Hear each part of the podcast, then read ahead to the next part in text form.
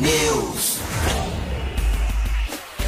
6 horas e 56 minutos. Um bom dia para você que está com a gente aqui na T. Começa agora o T-News, a notícia do nosso jeito. Estamos ao vivo na rádio, transmitindo também em vídeo no Facebook, YouTube T-News no ar. Os ouvintes participam pelas redes e pelo WhatsApp, o 419 92770063. Hoje é sexta-feira, 22 de julho de 2022 e o T-News começa já.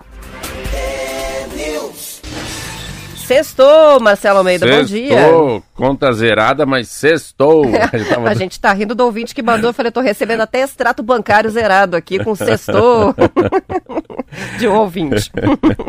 mas sexta-feira tem disso, né? Bom dia a você, nosso ouvinte, todo dia. Sexta-feira, para mim é a sensação que sextou mesmo, daí de sexta para sábado dá... Não preciso ler de madrugada, mas é sextou, né? Mais uma semana mais uma, uma semana, mais um fim de semana, cada um se programando do seu jeito, né?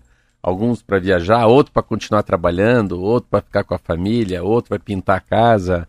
É interessante essa, essa busca, né? Essa procura para essa mudança de agenda. Eu sempre falo isso nas palestras. A importância que a gente tem, né, de ter coisa na vida para fazer, não ficar sábado, domingo parado, não, vai tomar uma cerveja, vai né? Vai arrastar o pé, vai fazer alguma coisa, né? Vai lavar o carro. Eu gosto muito do, do, do sábado de manhã, assim, né? Sabadão da T, que eu gosto muito também. Mas sábado de manhã e até a Rádio T no sábado e domingo é muito interessante. Se a pessoa, como a gente sai também, assim, fica fica em rede, né? O Marcílio à tarde, né? O Sabadão da T, a Mônica de mãe com o Paulinho. É muito legal, assim, eu eu acho que final de semana é uma coisa muito legal. E é o sextou, né? O quintou não funciona, né? Mas o. Não, mas o, o sextou, sim. E eu. Ainda aí, nem me perguntou, né? Como é que foi a minha viagem? Vou perguntar agora e, inclusive, fiquei sabendo que encontrou ouvintes até no aeroporto, foi isso? Até no aeroporto. eu, eu me, me achei, né? Chegando no aeroporto, por favor, vamos tirar uma foto.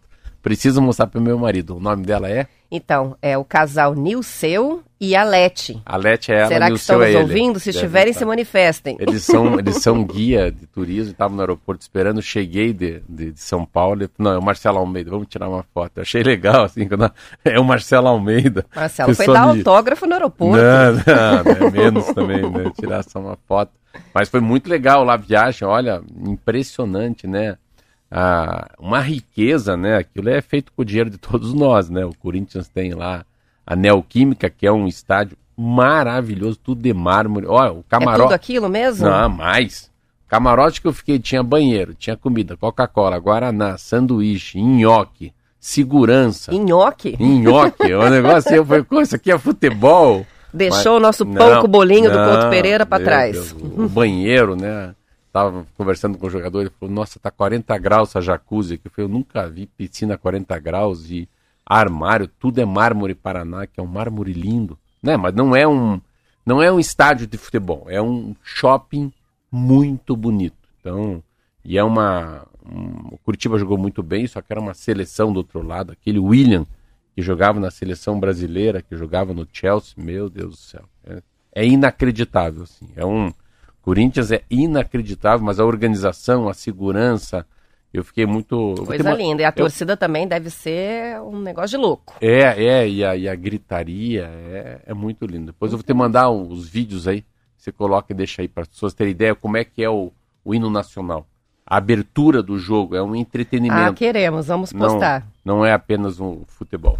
Então, tem gente perguntando de Almaté, lembrando que hoje não tem Almaté, hoje é melhor, hoje tem história, tem conta. Achei engraçado que o Marcos escreveu pra gente na transmissão, ele hum. que é de Quarapuava, ele diz, hoje não tem mensagem motivacional, quem quiser desistir, que desista.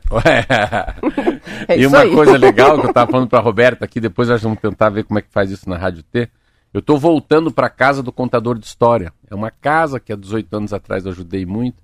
Então eu vou assumir ela, a manutenção dela, vou pintar a casa, vai ter os encontros. E de alguma maneira. Olha que notícia maravilhosa. É, de alguma né? maneira eu preciso voltar a contar a história e voltar a me exercitar. E as pessoas vão ter acesso daí para a Rádio T a, aos melhores contos aí também. E eu voltar também a fazer aula de contação de história. Vai ser bem legal. Acho que a parceria. Essa foi a notícia da semana. É isso aí. Muito bom. Vamos que vamos? Vamos que vamos. Bora!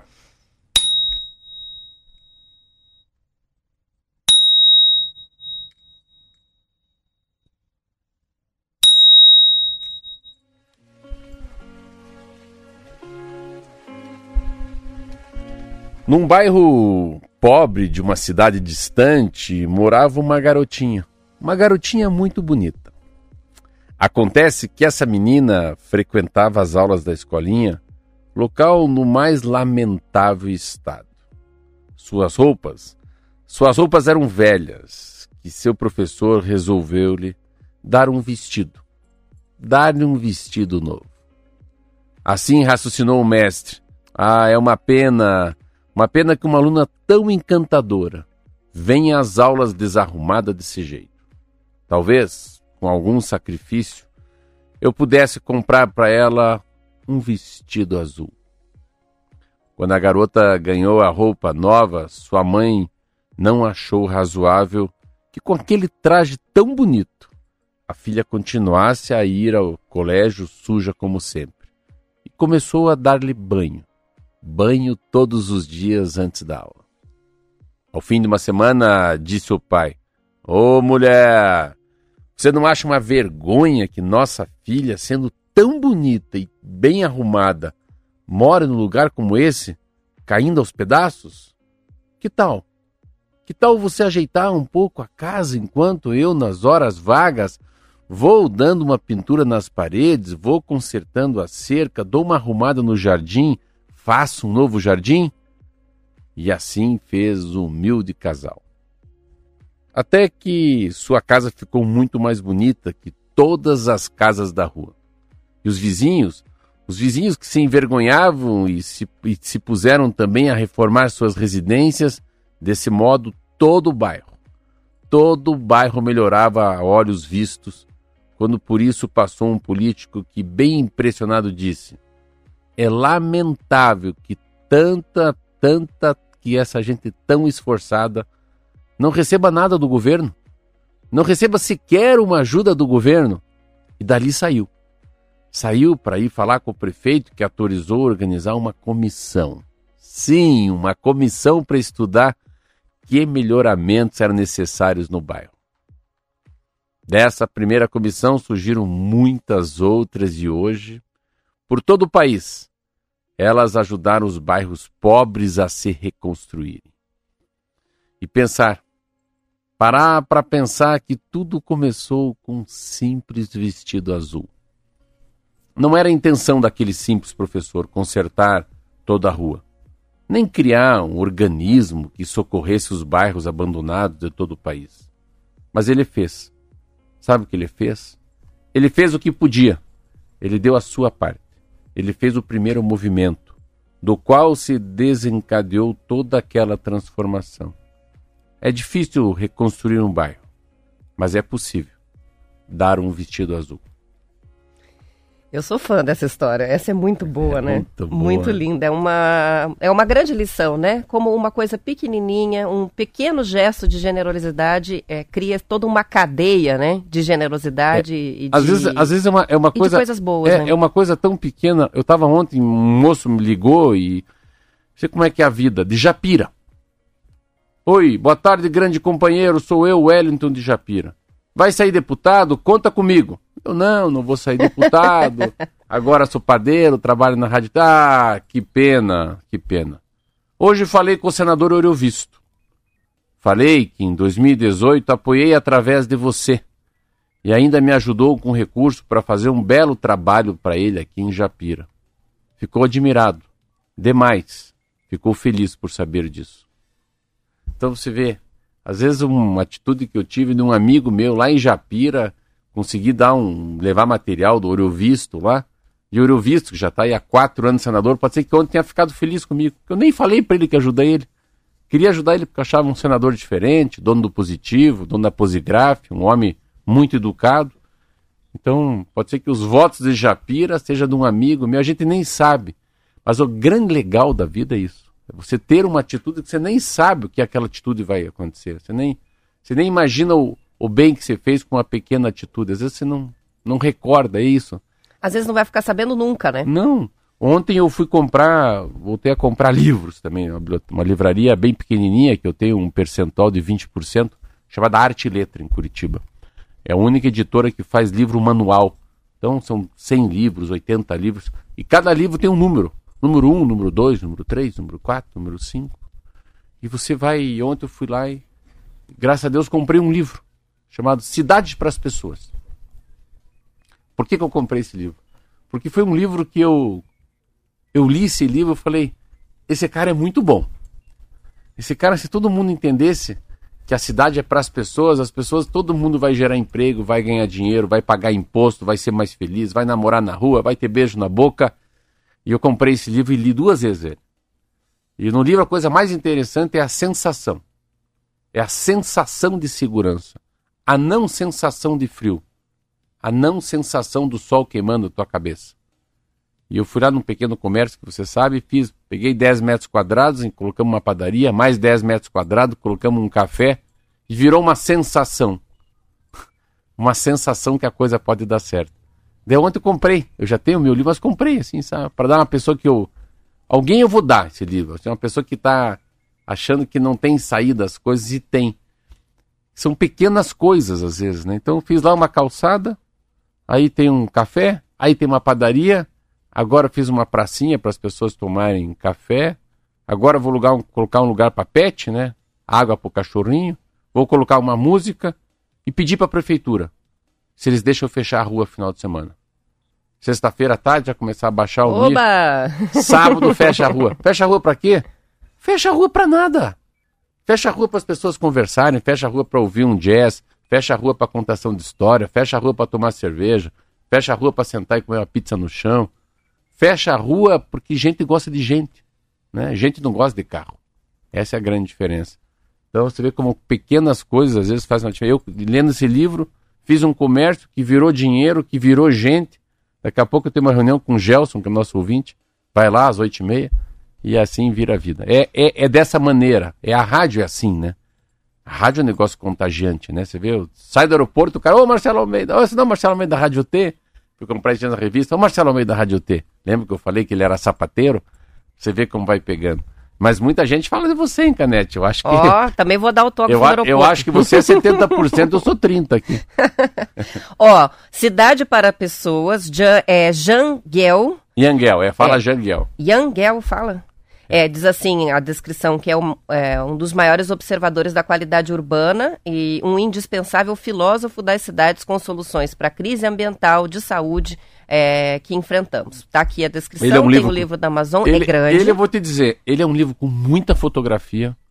Qualquer débil mental como eu lê, não precisa ser, ah, o cara, olha, eu li assim, numa tocada, qualquer um. A pessoa não precisa ter curso superior, não precisa ser o mais inteligente, professor, entender do urbanismo. E vou dizer aqui, é o livro, é como fosse a Bíblia para o Papa. É o livro que todos os vereadores e prefeitos, se, quisesse, se quiserem entender de pessoas, não é entender de cidade, é entender de gente, né? Querer ser reeleito, deveria ler vai nossa para nossa biblioteca virtual, né? Lá no aba referências do site, quem quiser link, pode pedir o link aqui pelo WhatsApp, a gente coloca mais esse livro aqui como recomendação. Estamos fazendo já um, uma lista interessante, tá é, ficando legal é uma biblioteca, biblioteca da TNews virtual. Sim, porque aí ela tem o link para o Google Books e daí se a pessoa quiser comprar a versão digital ou até vasculhar pela internet, hum. no link ali ela já consegue comprar. Então vai mais essa indicação. Cidade, cidades para pessoas, é no plural. Muito bem, são 7 horas e 9 minutos. A gente nem vai começar as notícias antes de ir para o intervalo, porque já está na hora do intervalo. Antes, só quero registrar que eu recebi aqui uma foto, eu imagino que seja a filhinha do Joel, que participa com a gente todos os dias, e ele mandou aqui: Eu tenho uma linda encantadora princesa do vestido azul. Olha mandou ela fantasiada de azulzinha, coisa mais delícia. fofa aqui. Muito Parabéns, bom. que delícia. Vamos pro break, a gente já volta. É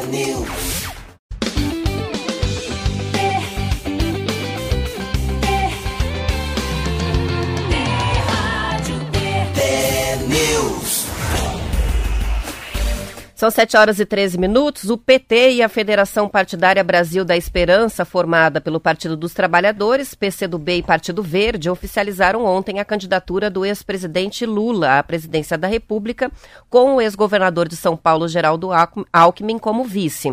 Portanto, há duas candidaturas oficializadas já. O, a de Lula e a de Ciro Gomes, pelo PDT. O PDT fez a convenção no primeiro dia do prazo. Lula está em viagem ao Pernambuco e não participou do evento realizado em uma sala de hotel do centro de São Paulo. Ele vai disputar a presidência como o primeiro candidato de uma federação partidária. A federação é a modalidade de aliança criada em 2021 e que consiste na união de dois ou mais partidos que devem atuar como se fossem um só por meio, por, por pelo menos, né, quatro anos. Segundo o calendário definido pelo Tribunal Superior Eleitoral, os partidos têm até 5 de agosto para fazer as convenções e até o dia 15 para registrar as candidaturas na Justiça Eleitoral. Amanhã, o Avante faz a convenção, vai oficializar André Janones.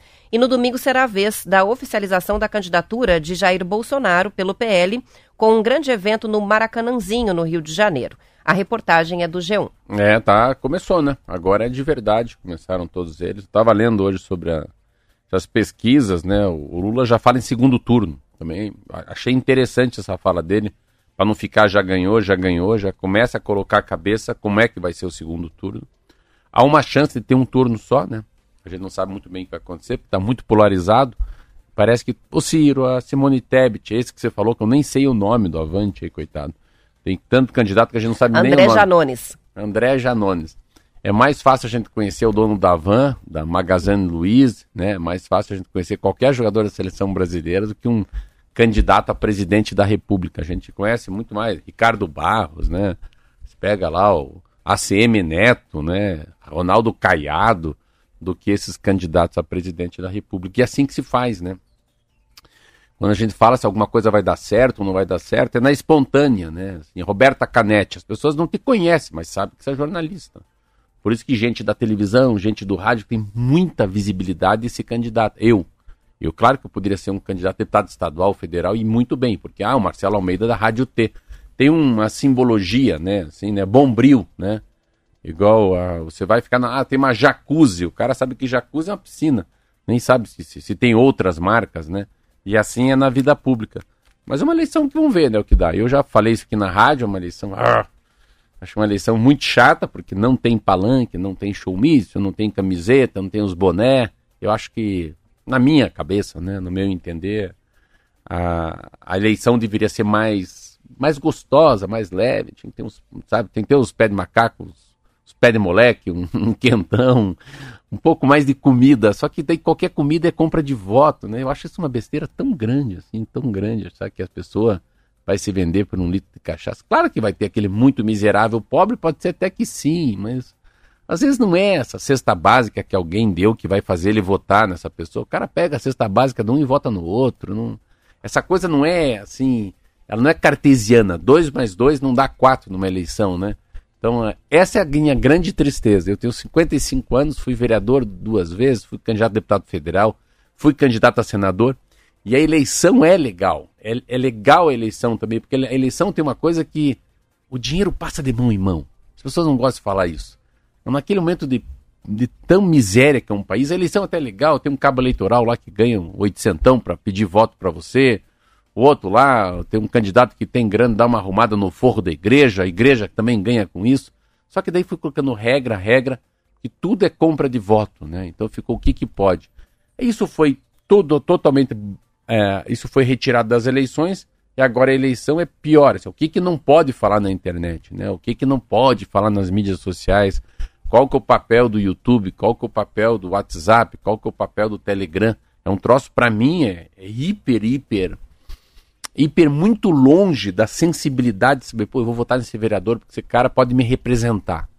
Vou votar nesse prefeito porque ele pode ser analfabeto. Analfabeto. Analfabeto. analfabeto. Mas esse cara tem um coração grande. Então, assim, por que, que a gente. É a mesma coisa, por que a gente escolhe uma marca, né? Por que, que a gente escolhe o Todd e não o Nescau? Por que, que o cidadão toma uma cerveja, uma Heineken, Heineken e não toma Antártica? O que, que faz? Às vezes não é o preço, né? Às vezes é a embalagem, às vezes a, a cor. E o, e o deputado, o candidato a presidente, o vereador, as pessoas acham que a gente vota pela razão. A gente não vota pela razão. A gente vota por uma coisa que nem a gente sabe. É o jeito que o cara pega na colher, é o jeito que o cara veste a calça, é às vezes a maneira errada que ele fala um português, é a voz meio errada no microfone, é o jeito que ele anda, é pela barriga, Mas até esse cara lembra um pouco meu vô. Pô, esse cara tem cara de vô Memória também. afetiva. É, memória afetiva, tem tanta coisa, enfim. Mas vamos tentar fazer, né, Roberto, que a gente consiga aqui, é, de alguma maneira, sem, sem nenhuma, imparcialmente, a gente consiga levar um pouco de notícia dessa eleição, mas sem fanatismo, sem raiva, sem ódio, sem ser da direita e nem da esquerda, a gente sendo muito mais rádio T mesmo. Isso aí, ó. No Paraná, o PSDB já confirmou o ex-prefeito de Guarapuava, César Silvestre Filho, como candidato ao Senado. Ele desistiu. Não, pelo de... amor de Deus, agora, não, agora vou bater. Agora Vamos eu, lá. Hum. não, eu, eu- desculpa falar, Cezinha, mas aí é de matar. É meu amigo. Falar porque é meu amigo. governo. Não, agora não vai pro governo. Não. Eu fiquei. sa- Essa madrugada eu li. Então, pra você que tá me ouvindo, é o seguinte: César Augusto. César Silvestre César Filho. Silvestre é filho do César Silvestre, o falecido César do César, que foi deputado federal comigo. E o César sempre foi aliado ao Ratinho.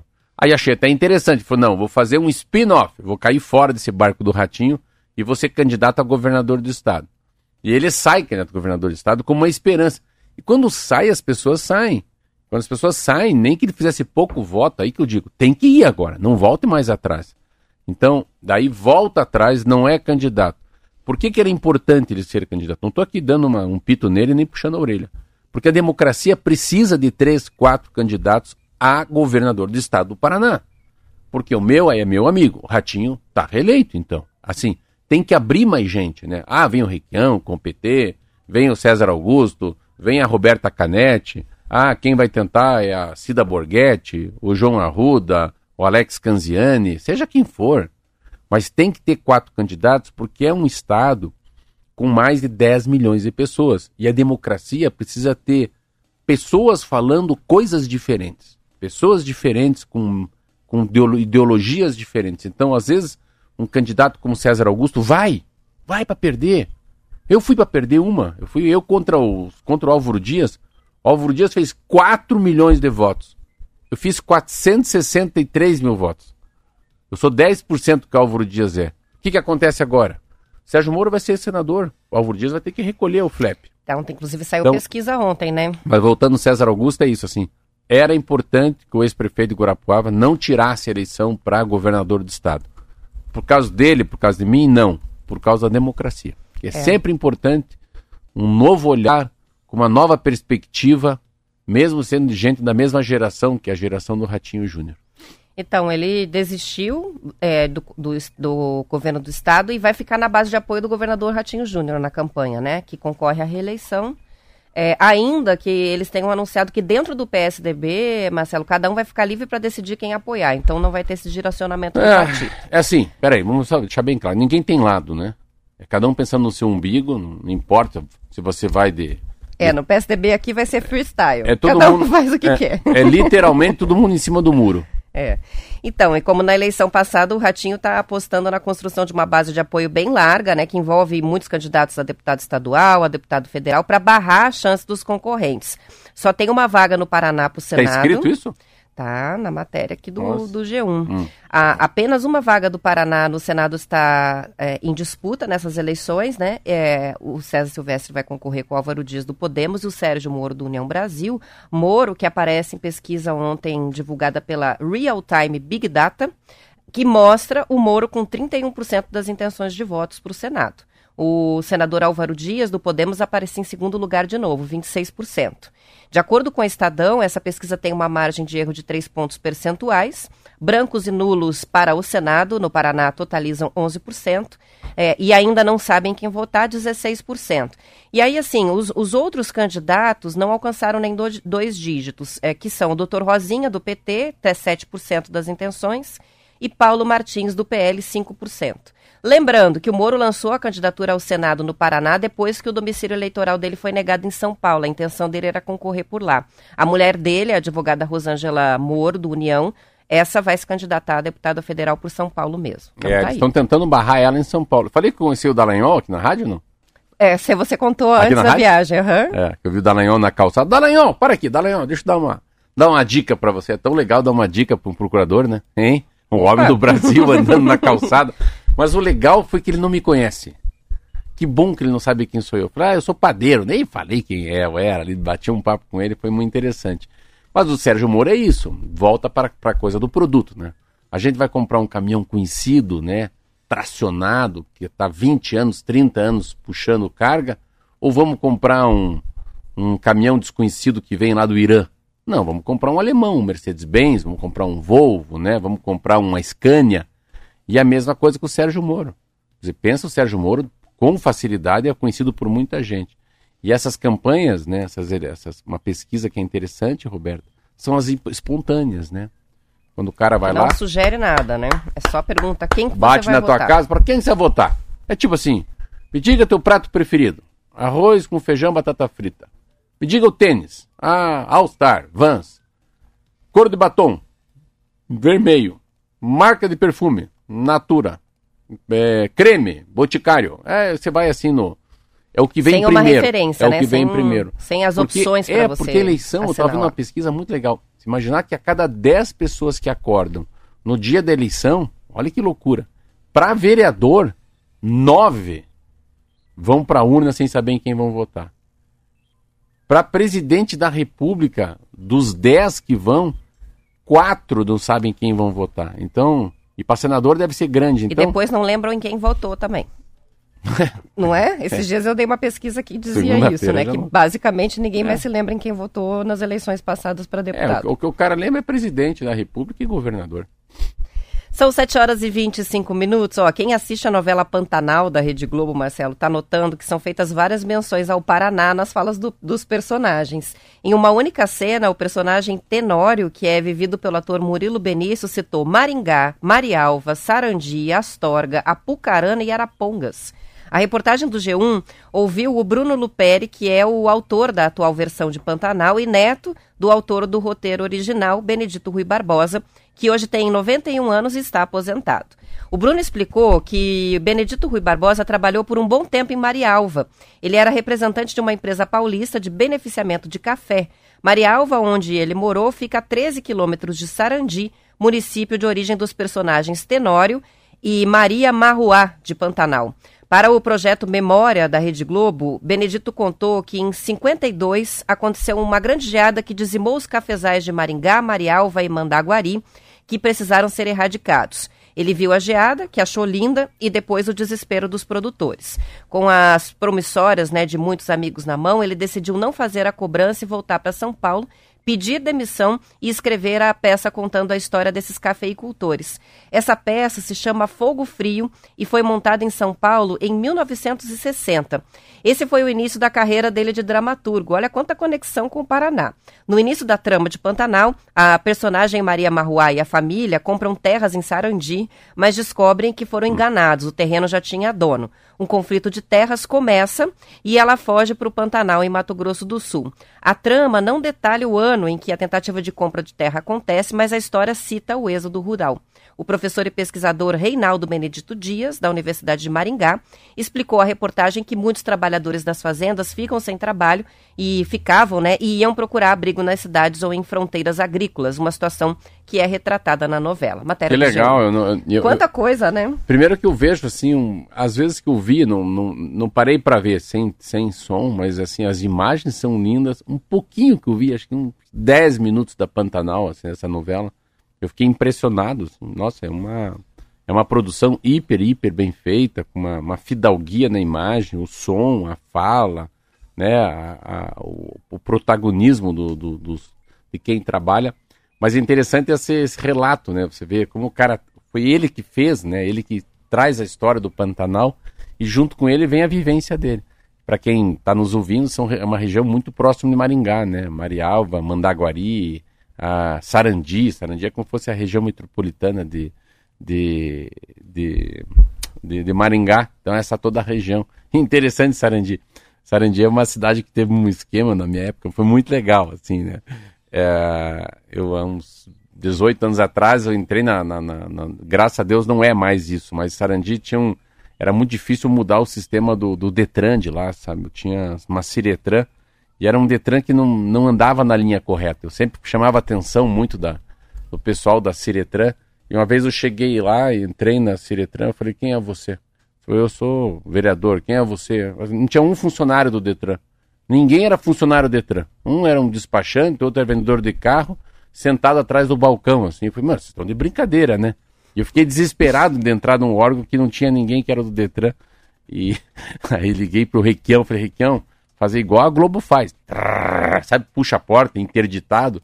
Aí eu fechei lá e foi interessante que fui conversar com a sociedade, fui conversar com o padre, com o juiz.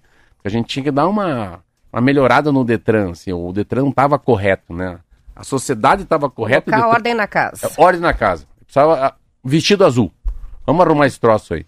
E foi muito legal. O Sarandio, a gente deu um passo muito importante, virou uma, um, uma Ciretran diferente, né? Com baixíssima corrupção, mas nunca esqueça de Sarandi. E Sarandi é a terra do Robinho. Ah, é? É Robinho que joga no Curitiba. Então, Sarandi é uma cidade bem perto de Maringá, mas é muito, muito legal saber de todas essas cidades. Quando você começou a falar das cidades, falei, puta, como é legal a gente conhecer o Paraná. Então é toda aquela região aí mais próximo de Maringá.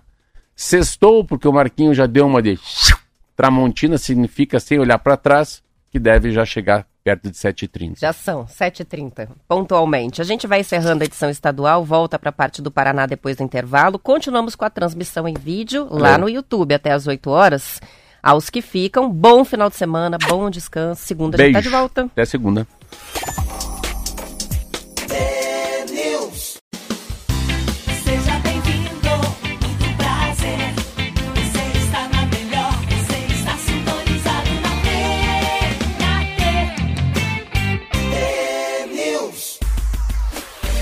São 7 horas e 32 minutos. Para os europeus, Marcelo, essa semana só teve um assunto: a onda de calor que quebra recordes de temperatura, está provocando incêndios e inclusive mortes. O calor vem desde o mês passado, mas atingiu picos históricos em várias cidades nos últimos dias.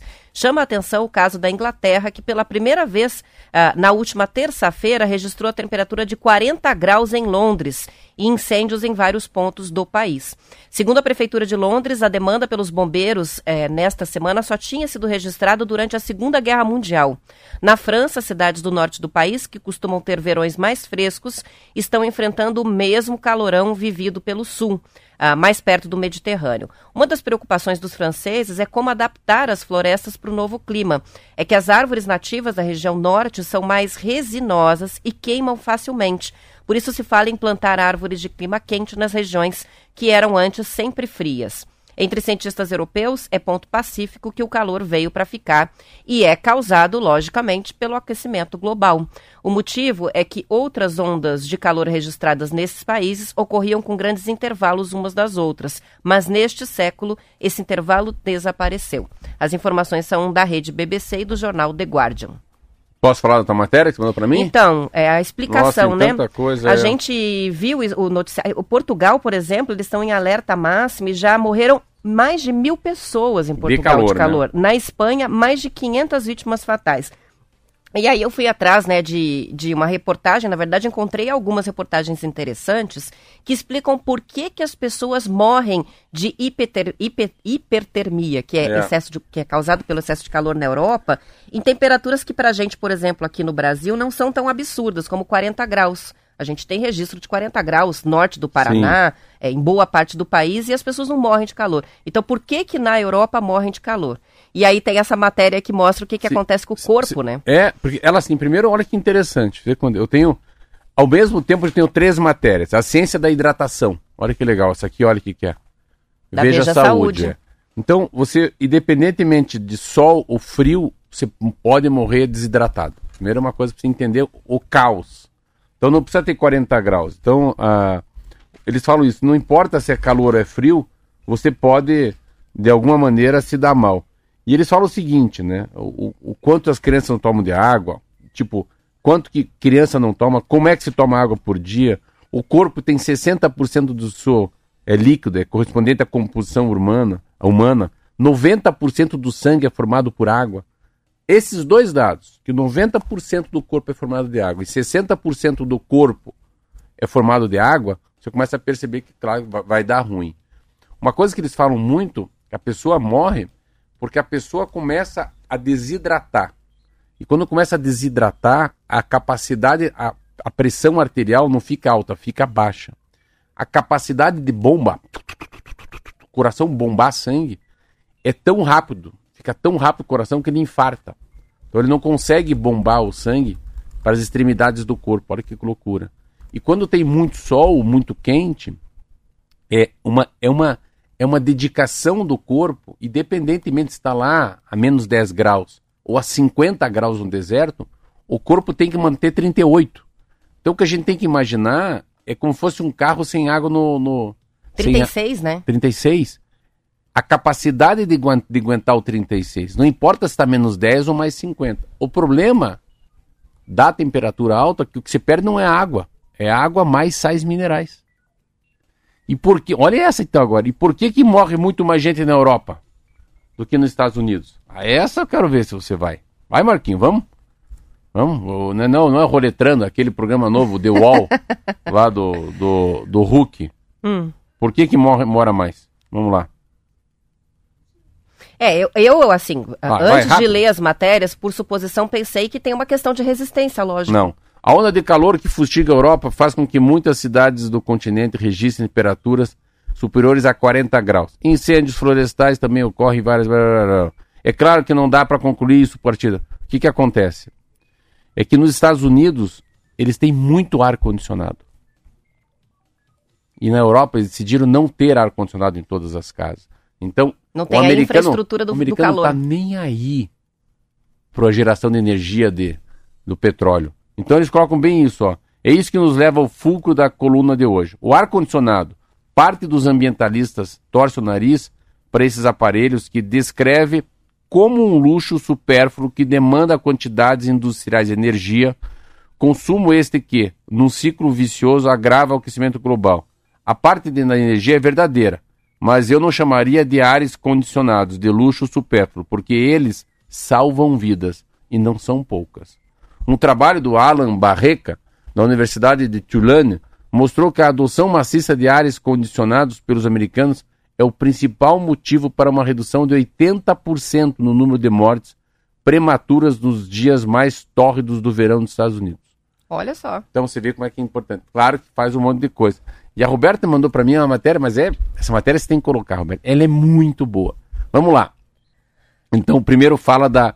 Ela fala, ela tem uma, uma questão que o, o, o coração trabalha muito, muito, muito, porque os vasos sanguíneos estão todos, é, é pressão arterial, quando é pressão arterial, pressão alta, é que o, a parte interior da veia, onde passa o, o duto, onde passa o sangue, a parte interior fica dura. Pressão baixa, ela fica tudo amolenga. Então, a dificuldade do sangue chegar nos extremos é muito grande. Então, porque os vasos estão dilatados, estão né? dilatados.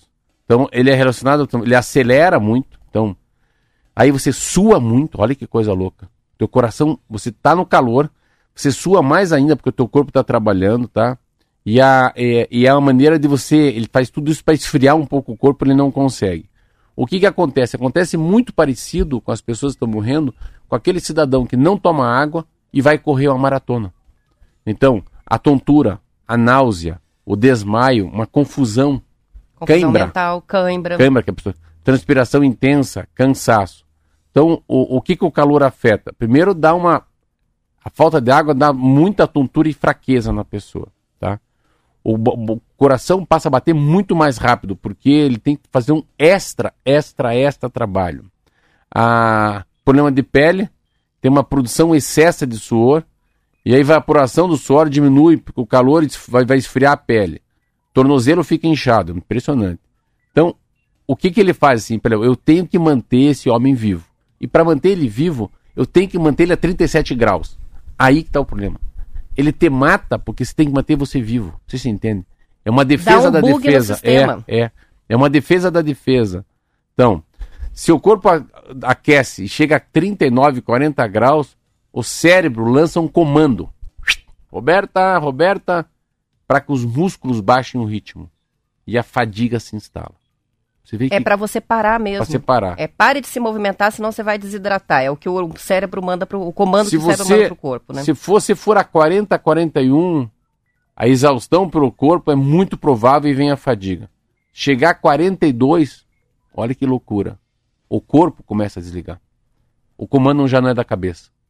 Você vê, ele começa a se desligar. Nesse estágio, os processos químicos, Roberta, são afetados, as células se deterioram e existe o risco de falência múltipla de órgãos. As pessoas morrem por múltipla falência, falência dos órgãos. Dos órgãos. Ó, a Marlete está complementando dados sobre ar, a questão do ar-condicionado aqui, para dizer que na Alemanha só 3% dos imóveis têm ar-condicionado. Então, realmente não é um hábito do europeu ter é, a infraestrutura para enfrentamento do calor, e sim a calefação para o frio. É o contrário né, é. do que a gente faz aqui.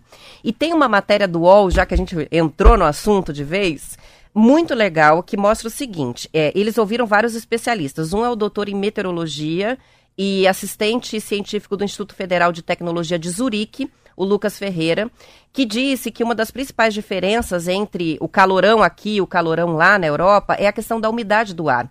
No Brasil é um calor úmido e o calor europeu é seco. Por isso as pessoas perdem mais líquidos e sofrem com a desidratação e a insolação mais rapidamente. Ele seria algo parecido com o clima do deserto lá. Outro motivo para as altas temperaturas afetarem tanto os europeus é a estrutura que eles não têm contra o calor, como você citou, não usam o ar-condicionado e nem ventiladores. E de acordo com o relatório de 2021 do Departamento de Energia Empresarial e Estratégia Industrial da Grã-Bretanha, menos de 5% dos imóveis residenciais por lá também não têm o ar-condicionado. Aí entrou aqui a bióloga Adriane Formigosa, do Instituto Mapinguari, que explicou também que cada população tem adaptações ambientais e o clima e a vegetação do Brasil e da Europa são absolutamente diferentes. A Amazônia, ela explicou, fornece uma quantidade importante de umidade que impacta o clima do país inteiro, não é só lá, aqui também, o que não acontece nos biomas que eles têm lá na Europa. Por fim, as pessoas lá estão acostumadas com curtos períodos de altas temperaturas e quanto menos umidade, mais difícil fica suportar o calor com o qual eles não estão acostumados. Chega até o ponto, Marcelo, de interferir a questão do hábito de se hidratar. Como eles não estão acostumados a passar tanto calor e é um clima tão seco e quente, eles não se hidratam adequadamente porque não percebem a necessidade. A gente que já está mais acostumado com o calor é, tem o hábito de tomar mais líquidos. Sim, sim. Você vê, você vê tudo, quanta tudo coisa interessante. Contribui. Você traz uma, uma diferença do, do, hemisfério, né? Assim, da, primeiro, do, o Brasil é muito úmido, né? Assim, nossa, vai para Bahia, se sua parado. Mas se sua por causa da água. É... Você não sabe se você está suando ou se é a umidade do ar que está então, encostando em você, é, é, não é? Essa, tanto que você vai, eu, eu fui muito para Bahia, chove todo dia. Chove, chove, chove. Ah, duas horas de chuva, daqui a pouco o céu tá lindo. Ia nadar às seis e meia da manhã. Ah, daqui a pouco o sol. Então é um lugar que tá, você vê que tá calor, mas a, a grama tá molhada. Então não precisa ser muito inteligente para entender que tem uma umidade muito grande. Uma coisa que você sente, assim, eu fui para Londres esse ano. Chega em Londres, chega em um lugar frio, mas, mas é minuto. Começa a rachar todas as dobras do dedo aqui na ponta da unha, a boca começa a rachar de seco. então você começa a passar batom lá, manteiga de cacau. Aí na, se você corta a unha, bem nas pontas das unhas começa a sair um pouco de sangue. Mas, meu Deus, está tudo seco. Seco. Aqui a gente tem problema de micose de pé. Por causa da umidade. da umidade. E, e, dependendo do lugar, como é o caso da Europa, com o tempo seco e quente, é o contrário, racha o calcanhar daí, então, não é? É, essa é a sensação. a pele demonstra Aonde o que está acontecendo você sente isso um pouco, que lembra um pouco a Europa, é Brasília. Brasília tem muito disso, né? Uma, é uma estação chuvosa e uma estação. Então, Brasília, quando é seco, são, eles sabem que são quatro meses sem cair um pingo d'água do céu. Então você não consegue andar em Brasília. O que acontece?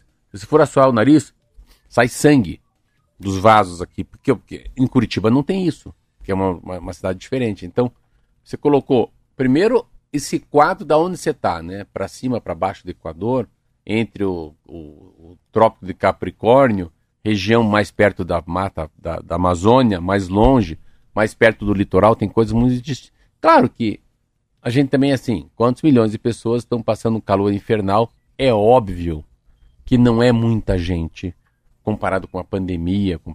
mas assim, são coisas estruturantes e culturais, né? Eu acho que se for para fazer um relato, se a gente fosse fazer uma, uma palestra sobre aquecimento global, a gente teria aqui material para falar muita coisa. Eu acho que o grande problema deles é que eles se hidratam mal. Engraçado você falou. Isso para mim é o principal. Quando eu estava lendo essa revista aqui ontem, que chama-se Tudo sobre Hidratação. Existe um cálculo para sabermos quanta água devo tomar por dia? Há uma recomendação sobre como dividir a ingestão de água ao longo do dia? O que vale como fonte de hidratação? É seguro beber água de torneira? Por que há um grupo especialista que prefere preferencial água mineral? Há alguma peculiaridade que devemos observar no rótulo da água? Suco de fruta entra na conta de hidratação?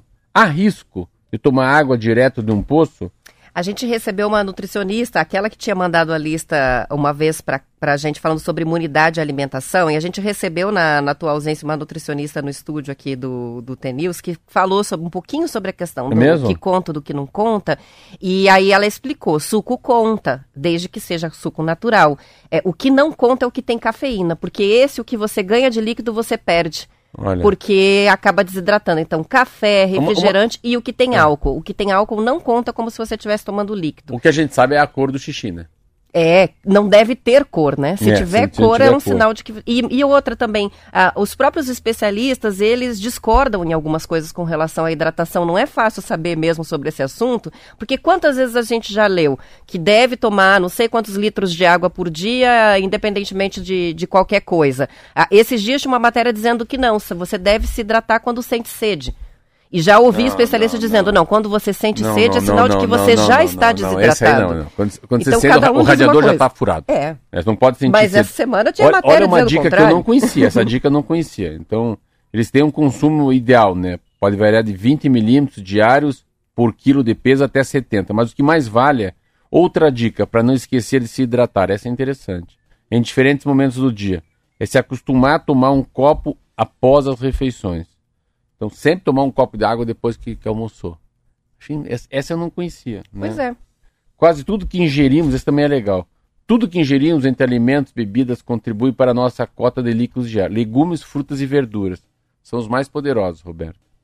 São os mais poderosos de garantir a, a hidratação, uma vez que são compostos de cerca de 80% de água.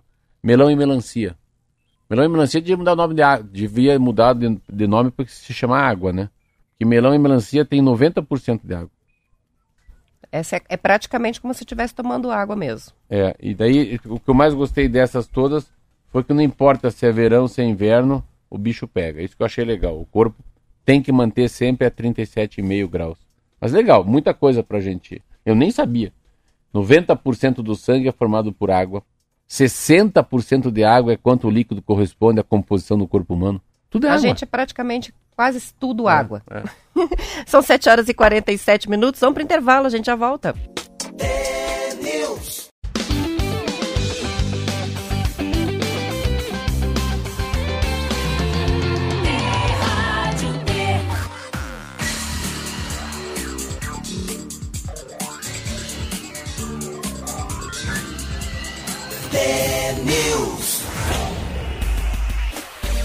São 7 horas e 49 minutos. Na próxima semana, de terça até quinta-feira, a SPVS vai promover um evento online gratuito direcionado a empresários e gestores sobre ESG e oportunidades de negócios.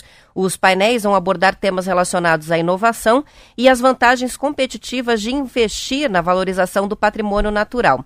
Entre os convidados estão o superintendente de gestão ambiental da Itaipub Nacional, Ariel Scheffer, um dos proprietários do Grupo Positivo, Jean Guimarães, a diretora executiva da Fundação Grupo Boticário de Proteção à Natureza, Malu Nunes, e a idealizadora e CEO do Ecoa Parque, a Tatiana Perim.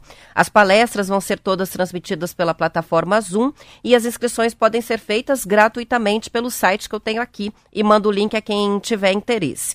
A SPVS, a Sociedade de Pesquisa em Vida Selvagem e Educação Ambiental, já atua há quase 40 anos em defesa da conservação da Mata Atlântica e ecossistemas associados no Brasil. Bem interessante, porque vem a, a organização que entende do assunto preservação ambiental e mostra para os empresários como é que eles podem se adequar a essa agenda ESG e tirar vantagem disso, Sim. né? Para melhorar os é, negócios. É quase assim, eles vão dar um passo, é, é tentar mostrar que eles podem ter um selo de qualidade. Você vê? É um selo, não é selo de qualidade, não é um selo de qualidade do produto, é um selo de qualidade da conduta. É diferente. É uma coisa que é intangível. Você não vai, quando estiver comendo chocolate ou vestindo aquela roupa, não vai estar nela. Mas é muito mais de que maneira que o dono pensa, maneira que foi feita, né? Todos eu conheço. Ah, é? Não, Clóvis é meu amigo há 30 anos. Eu fui na primeira pessoa. Eu e Ouro Visto, o Positivo e eu fomos os primeiros a alugar uma área Pagavam mensalmente para ninguém mexer na, na, naquela área que tinha pinheiro. Que é um projeto que existe até hoje, É, né? hoje de existe, adoção de áreas de É, preservação a minha era pelas em empresas. Pinheiros, Fernandes Pinheiro, aqui pertinho, assim. Muito legal. Fui lá visitar a família, eu pagava dois mil reais por mês. Tudo cercadinho, um monte de pinheiro, um monte de pinha no chão, ninguém podia mexer. E daí eles também tinham uma área muito grande. Eu era pessoa física, adoção, e o positivo na pessoa jurídica.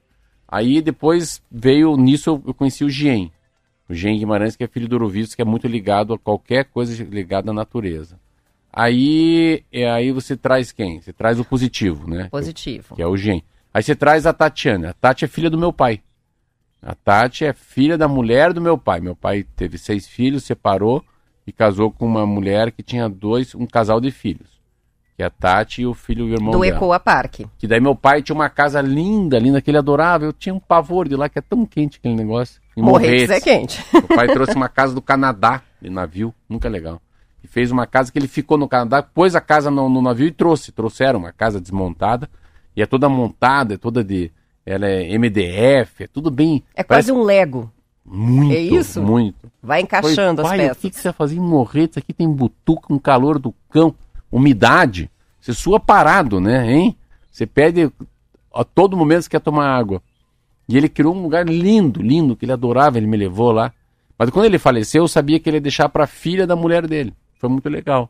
E daí, ao invés de ser uma coisa particular, virou uma coisa particular, mas com, com olhar público, né? Diz que é muito Aberto, lindo. né, nunca a- fui. aos frequentadores. Eu é um nunca fui. Eu não fui ainda, Não mas fui toda ainda. vez que eu, que eu desço pro litoral, eu, eu me arrependo de não ter me organizado para É, visitar. eu preciso ir, porque- assim, por, por respeito a ela, pela, pela, pela amizade que eu tenho com ela, que eu tenho com a mãe dela, e por ser, claro, uma herança do meu pai.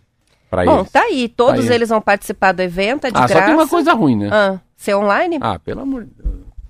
É, a vantagem é que é, é, isso faz com que pessoas de outros estados, de outras Não. cidades possam participar, Tudo bem, né? mas por que, que não faz? Tudo bem. Mas assim, o legal era fazer no Ecoa Park, levar todo mundo Opa, e ao mesmo tempo online quem quisesse assistir, né? Entendeu? Não? fica a sugestão aí pro próximo, fazer É. Não. com as duas opções, online eles, e presencial. eles perderam tempo. Já não, a, a pandemia já, já permite, ainda mais fazendo um lugar aberto. Agora, essa questão que você citou aí, né, de adoção da- das áreas de preservação, isso é muito legal, porque a gente fala muito sobre reflorestamento, e reflorestamento é importante também, mas o reflorestamento é tentar estabelecer alguma coisa que a natureza vai demorar muitos anos É. para conseguir deixar no, É no estado natural. Manter, não tirar o que tem. É, e não tirar o pouquinho que ainda tem é mais importante, porque é, já é um, todo um ecossistema, todo um ambiente que já está formatado do chama-se- jeito que tem que ser, né? Tem um nome. E aí você evita que aquilo seja o derrubado. nome disso é floresta primária. É esse o nome. É a primária, não é a secundária. A primária é aquela que ainda está lá. Vamos dizer, são pinheiros de 100 anos de idade. Isso mesmo. Isso, você não planta nada, você preserva o que já está funcionando, não precisa de intervenção. Justamente o que não precisa é de uma intervenção É. para alterar todo o equilíbrio. Se no ali. fundo você está patrocinando para não ter atitude, Isso. né? Não fazer nada é uma atitude. Muito bem. Sabe dessa história do do não fazer nada é uma atitude? Eu vou contar uma história muito linda. Tem um livro chamado Acupuntura Urbana. É do Já- Jaime Lerner esse, É, né? Jaime Lerner era prefeito de Curitiba. E chega um pedido para ele. Prefeito Jaime Lerner. Urgente, urgentíssimo, precisamos mexer no bairro Caiuá. Ele falou, não. É, ele olhou aqui, né? perguntou como assim. Aí ele responde, como é urgente e urgentíssimo, acho que é melhor não fazer nada. E isso sempre ficou na minha cabeça. Às vezes, cuidado. O que é muito urgente urgentíssimo não é preciso mudar sem saber por que, que pediram isso. Tanto que é uma palavra que eu não gosto. Me liga urgente. A pessoa usa a palavra urgente sem ser urgente. Daí você muda, não fez o estudo que é preciso, ele foi no Kaiowá, descobriu que era a pior coisa era fazer aquilo que, eu, que as pessoas pediram para fazer. Se aprofundou um pouco Se mais. não tem certeza, é melhor não fazer, não é isso? Pronto. Você- já está fazendo muito bem. É, então, se- Perfeito. Se, te pedirem, faça urgentemente isso na Bombay, não faça. Calma. Se é urgente, vamos pensar melhor aqui, então. Melhor atitude. Perfeito. Vamos falar de vacinação. Na próxima semana, Curitiba vai ter o horário estendido de vacinação, Marcelo, com as unidades de saúde aplicando os diferentes imunizantes até 9 horas da noite. O reforço está previsto para as unidades Auer, Mãe Curitibana, Bairro Alto, Santa Felicidade e Vila Feliz. Eles vão oferecer os imunizantes do calendário nacional para pessoas de todas as idades, além das vacinas contra a Covid e contra a gripe para o público convocado. O objetivo é dar um horário alternativo de acesso à imunização para que a população vá, né, compareça e evite contrair essas doenças. Todas as pessoas acima de seis meses também podem receber essa vacina da gripe, se é que já não tomaram. Se tomaram, não toma de novo. Além da semana com atendimento em horário estendido, amanhã a gente vai ter mais um dia D de multivacinação em Curitiba, com 19 unidades de saúde aplicando as vacinas das 8 da manhã até as 5 da tarde. Por que, que isso é super importante? Porque muita gente está deixando de fazer o reforço ou é, de seguir esse calendário de vacinação por falta de tempo. Então, é o horário em que a unidade de saúde está aberta, é o horário útil. Então a pessoa está trabalhando e não quer sair do trabalho para ir até lá tomar a vacina, ou não pode, né? A partir do momento que você dá esse intervalo maior, que você pode até às nove da noite, depois do expediente, ou no sábado, eu acho que é para tentar fazer esse convencimento e ver se melhora é, essa vacinação, especialmente a é, da Covid. Mas eu, eu, vou, eu, semana que vem eu vou falar sobre isso, que o tempo é muito curto. A matéria que eu li sobre a, a presidente da Pfizer falou: as pessoas não têm mais medo da doença, têm medo da vacina e da consequência da vacina. Isso é uma matéria muito boa que segunda-feira vai trazer, muito legal. Pfizer e Moderna protegem por mais tempo, diz pesquisa.